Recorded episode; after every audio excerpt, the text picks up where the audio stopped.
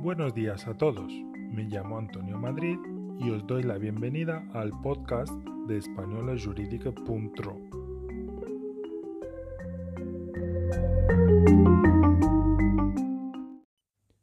La Ley 10 de 2021, de 9 de julio, establece lo siguiente.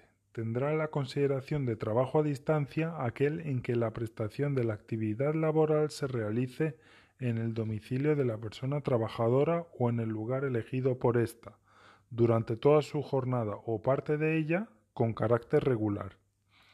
El acuerdo por el que se establezca el trabajo a distancia se formalizará por escrito y los trabajadores bajo esta modalidad tendrán los mismos derechos que los que prestan sus servicios en el centro de trabajo.